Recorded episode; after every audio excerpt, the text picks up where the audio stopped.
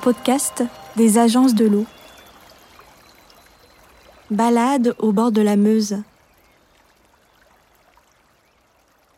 C'est au début du printemps que nous avons rencontré Rémi Baille au bord de la Meuse, près de Neufchâteau. Il travaille à la restauration et à la protection des cours d'eau pour la communauté de communes de l'Ouest vosgien. C'est un passionné de la faune et de la flore des bords de la Meuse dont il est natif. Il nous emmène pour une balade sous les arbres forestiers des berges de la Meuse naissante, à la rencontre des libellules, des ragondins, de la latterie clandestine, du pic noir, des mésanges charbonnières ou encore des salamandres.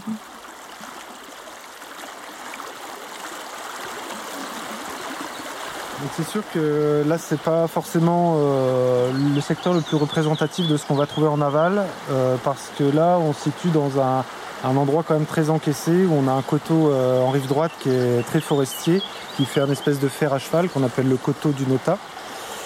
Et, et, donc on a de la forêt et un peu une petite languette de prairie avant de retrouver de la forêt en rive gauche alors que sur l'aval on a quand même beaucoup plus de euh, prairies, euh, rive droite, rive gauche, avec un cordon de ripisylve. Mais là, c'est la partie, on va dire, la plus forestière de la Meuse euh, sur notre territoire. Je vous propose qu'on remonte ce petit chemin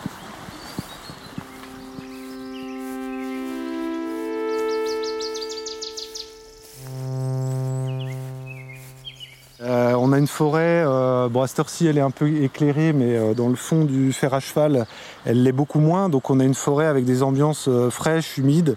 L'été c'est un endroit de balade aussi assez sympa parce que quand c'est caniculaire, on s'y sent bien, il fait plus frais.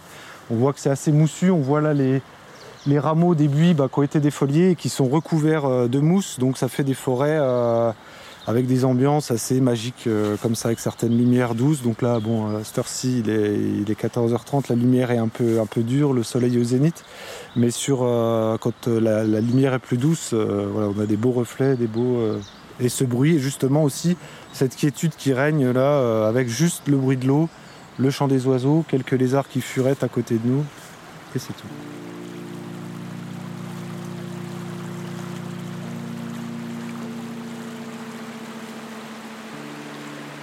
La Meuse, c'est un fleuve. C'est vrai qu'on l'a, on l'a souvent pas appris euh, à l'école, puisqu'on parle souvent des fleuves français. Et la, Meuse, c'est un fleuve européen qui prend sa source euh, à Pouilly en Bassigny, euh, à peu près 400 mètres d'altitude, qui après du sud au nord va parcourir 950 km avant de se jeter dans la mer du Nord. À cette heure-ci, c'est assez transparent. Après, c'est une eau qui est très changeante puisque c'est vrai que à cette période et même euh, plus tard en saison, euh, ça va être un fleuve très tranquille. Par contre, euh, l'automne, l'hiver, c'est un fleuve qui va aussi sortir de son lit, inonder les prairies inondables aux alentours et parfois aussi, parfois aussi les, habitations. Où, voilà le martin pêcheur. Hop là on est souvent coupé aussi. Hein. Quand on est euh, dans la nature, on discute et puis paf, il y a des choses qui surgissent, donc faut prendre le temps de. enfin, prendre le temps avec le martin pêcheur, c'est pas le bon mot parce qu'il passe très vite. Des fois, il se signale avec un cri très aigu, mais là, ça n'a pas été le cas.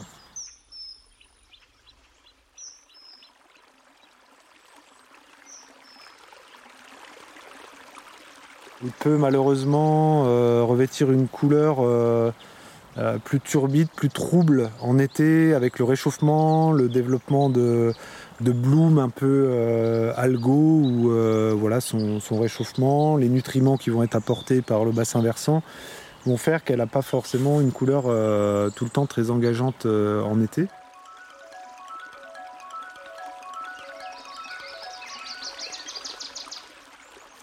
Et donc au pied de cette côte, on a une source qui a été un peu captée et amenée juste derrière nous, qui traverse euh, le petit chemin forestier. Et derrière, voilà, on a la source du Nota qui s'écoule dans un petit lit de ruisseau avant de rejoindre la Meuse quelques dizaines de mètres euh, plus loin. Il y a un peu de reflet, donc je ne sais pas si on pourra, si on pourra observer des jeunes salamandres. Mais en général, euh, tous les ans, euh, elle, vient euh, déposer chez les jeunes dans cette petite vasque la source du nota.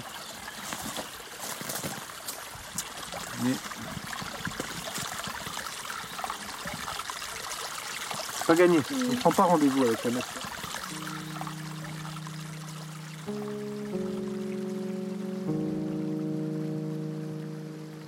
Je sors jamais sans ma deuxième paire d'œil qui est ma jumelle.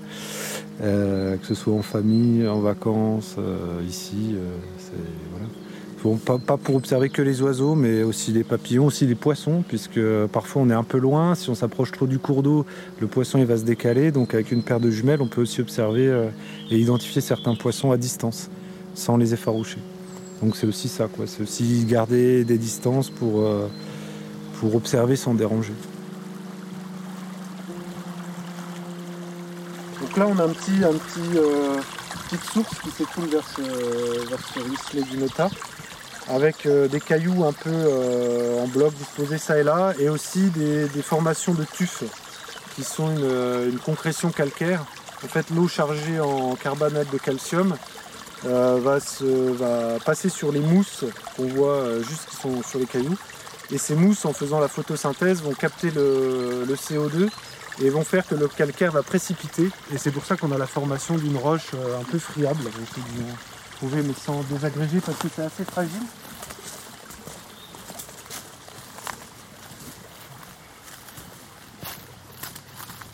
Alors ça c'est pas vraiment du tuf.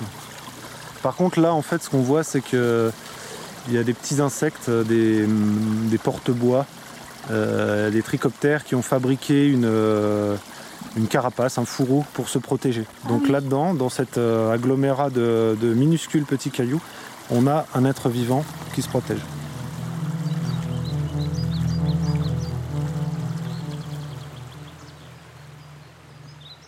Un oiseau qui me plaît particulièrement euh, et qu'on va trouver ici, euh, c'est le pic noir qui est plutôt forestier. Et donc le pic noir fait des loges euh, grosses comme une main, une main adulte et ça crée des habitats en fait pour d'autres espèces. Donc c'est un peu un logeur euh, social, le pic noir. J'aime bien euh, cet oiseau-là pour ça. On parle d'espèces ingénieurs aussi qui vont influer sur leur milieu et permettent euh, la nidification d'autres espèces. Et, là c'est le cas puisque dans un nid de pic noir il peut y avoir des écureuils, des chouettes, des frelons. Alors là, c'est pas une espèce de pic qu'on va retrouver forcément dans de la ripisylve un peu plus en aval et des milieux ouverts. C'est quand même une espèce de pic qui est quand même très forestière. Alors que sur de la ripisylve dans un milieu plus ouvert, on va dire euh, prairial, euh, agricole, avec euh, toutefois le corridon de ripisylve, on va pouvoir trouver d'autres pics comme le pic, vert ou le pic épêche par exemple.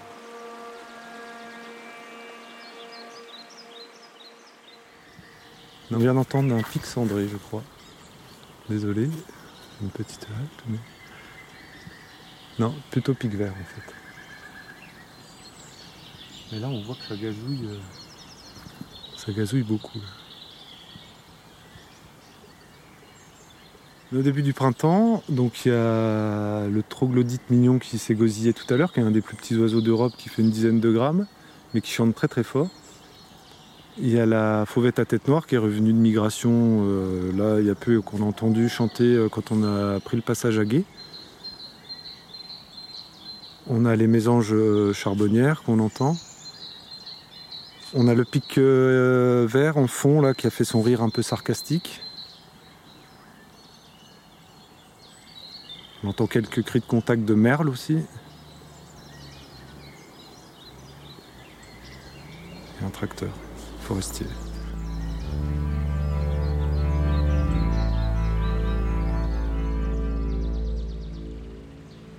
Je pense que je suis tombé dedans quand j'étais petit où euh, le, le souci du respect du vivant et le, respect de l'autre aussi était, euh, était et est important.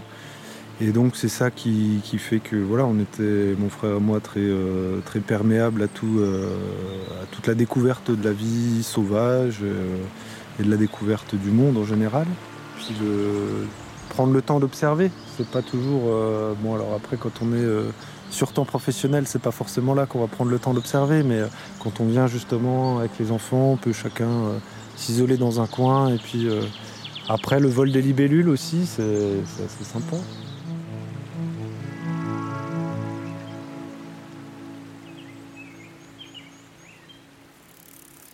Les libellules, et ça tout le monde ne le sait pas forcément, mais la libellule pond euh, ses œufs dans l'eau ou à la surface de l'eau ou dans, des fragments de végétation. Donc les œufs sont aquatiques, euh, vont donner naissance à une larve qui va vivre plusieurs mois dans l'eau et euh, ensuite, par un petit matin, à partir du mois de fin avril, cette larve qui aurait été pondue l'année dernière va monter sur une plante et puis faire sa dernière mue finale et devenir l'insecte parfait, euh, donc avec ses quatre ailes euh, un peu transparentes, euh, qu'on peut voir un peu recouvertes de, rosée quand ça se fait au petit matin.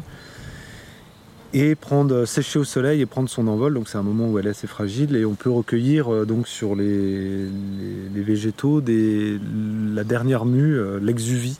Et à partir de ça, on peut identifier aussi l'espèce. Mais après, ça c'est pour le côté biologique, on va dire, cycle. Après, la libellule, bah, il y a à la fois les libellules euh, qu'on appelle les, demoiselles, donc, euh, qui ont les, ailes fermées euh, au repos, qui, ont un vol un peu papillonnant, un peu léger, un peu insouciant, surtout les, les qui ont les ailes un peu fumées, noires, comme ça. Il y a quelque chose de l'ordre du de l'insouciance, ouais. Et puis à côté de ça, on a un peu les, hélicoptères que sont les, libellules vraies, euh, qui ont les ailes bien étalées euh, au repos, qui sont plus, euh, trapues et qui elles vont plus rentrer, enfin se chasser, être territoriales et être plus, plus nerveuses. Donc voilà, les libellules, il y a un peu deux familles dans deux ambiances, si on peut dire. Après, c'est la diversité du vivant, toutes ces formes. Il y a les libellules, mais pas que quoi. Enfin, il y a les oiseaux, il y a les poissons, il y a les amphibiens, il y a, les plantes. Donc on fait attention où on met les pieds. Si euh, je faisais un petit peu de photographie, c'est vrai quand on fait de la photo macro, euh, on peut passer euh, trois heures à quatre pattes dans l'herbe à, prendre ben, un insecte qui vient butiner une fleur, trouver le bon angle, attendre. Et puis finalement, bah, c'est en étant complètement là, en dehors du temps, bah, qu'on qu'on est immergé, qu'on voit d'autres choses justement qui viennent, qui viennent et qui qu'on s'est fait oublier et c'est là que les animaux nous approchent finalement aussi parfois. Le canoë c'est intéressant parce que pour longer euh, la Meuse de manière euh, professionnelle euh, ou sur mon temps libre, mais quand on est dans le cours d'eau à hauteur de berge, on voit ça complètement différemment avec, des, petits milieux auxquels on n'a pas forcément accès parce que parfois la berge est un peu embroussaillée, épineuse, donc on ne peut pas y accéder. Et en canoë, on, découvre des, micros habitats, des chevelures racinaires qu'on soupçonnait pas. On voit les, martins pêcheurs filer devant soi, euh, les chevaliers blancs aussi. Donc, euh, donc on a une, une, vision différente. On avance et sans bruit, c'est fluide. Alors que parfois, quand on marche, on se déplace en groupe, on est un peu bruyant. Là, on arrive à avoir un déplacement calme et avoir un angle, euh, un point de vue complètement différent sur des cours d'eau qu'on connaît pourtant parfaitement depuis la berge. On peut juste refaire un petit tour là parce qu'il y a une, espèce euh, discrète euh, qui, est en floraison en ce moment, qu'on voit pas souvent. Son moment de floraison est court et c'est en ce moment. Donc c'est la latrée écailleuse qui est une plante euh, parasite qui parasite les racines des arbres et donc qui, envoie des, rhizomes, des sortes de suçoirs sur les racines des arbres pour, pour leur prendre de la sève et croître. Donc ça n'affecte pas la vie de l'arbre puisqu'on est en pleine montée de sève à ces époques-là et ça reste des, petites plantes. On a un bourdon qui est en train de butiner justement sur une latrée écailleuse. Comme elles sont dépourvues de chlorophylle, puisqu'elles sont parasites, elles n'ont pas besoin de chlorophylle, eh bien elles n'ont pas de couleur verte. Donc c'est ces petites plantes euh, assez blanches euh, avec des, fleurs un peu rosées comme ça. Et elle va euh, prélever la sève sur, sur les arbres, les racines des arbres qui sont aux alentours. Une espèce qui, vit aux dépens des autres. Euh, on pense euh, par exemple aux poux, aux tiques qui vont euh, sucer le sang de leurs hôtes, aux sangsues par exemple, si on, se rapproche des cours d'eau. Alors qu'une espèce invasive, c'est une espèce qui n'est pas sur son territoire, territoire d'origine, donc une espèce qui a été importée bien souvent, introduite et qui, euh, qui localement peut euh, avoir une dynamique de population qui, gonfle, qui, au détriment de la biodiversité locale. Donc sur, euh, sur le secteur de le bassin versant de la Meuse et de ses affluents, au niveau des cours d'eau, par exemple, si on prend des, des exemples chez les animaux, on va avoir le ragondin qui vient d'Amérique du Sud Donc ses prédateurs naturels, lui, sur son bastion d'origine, ce sont le jaguar et l'anaconda. Donc on comprend tout de suite, en illustrant les prédateurs, que c'est une espèce qui, vient d'un autre continent. Alors ils ont été importés par l'homme dans l'ouest de la France pour, dans des élevages pour la fourrure. Et puis euh, bah, l'usage s'est perdu et donc ils ont été relâchés dans le milieu naturel. ils ont euh, colonisé euh, une majeure partie des eaux métropolitaines.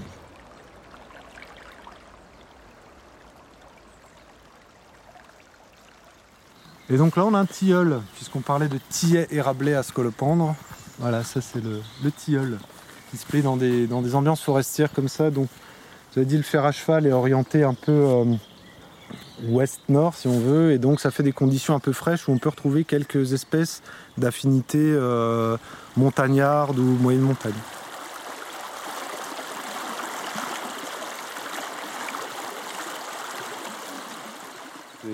Important, de, important, motivant, passionnant de pouvoir euh, travailler à restaurer justement, à améliorer, à préserver des habitats, euh, la, qualité des milieux, la qualité de l'eau sur un territoire dont on est euh, originaire. Donc on, connaît, on connaît les cours d'eau, on connaît les gens, on connaît les interlocuteurs. Donc, un cours d'eau, c'est aussi ça, ça n'a pas de...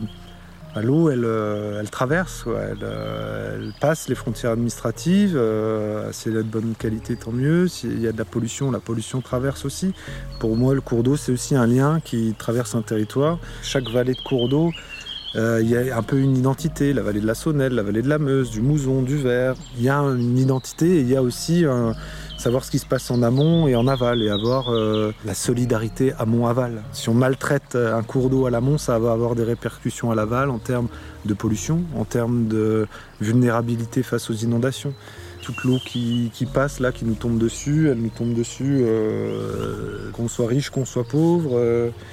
L'eau qu'on boit, elle a déjà été bue, donc c'est le cycle euh, éternel, il y a la même quantité d'eau sur Terre euh, depuis un moment maintenant, donc euh, moins on la, moins on la souille, moins on la dégrade, et meilleur c'est pour, pour la santé globale de tous les êtres vivants, nous y compris. Vous venez d'écouter En Immersion, un podcast des agences de l'eau réalisé par La Souffleuse et Monkey Sound Studio.